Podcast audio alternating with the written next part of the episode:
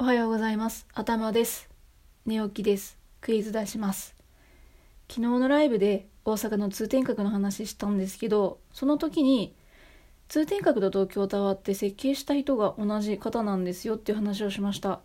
内藤多中さんという方で、塔博士とも呼ばれていて、結構日本にあるいろんなタワー、塔ですね、設計されてるんですね。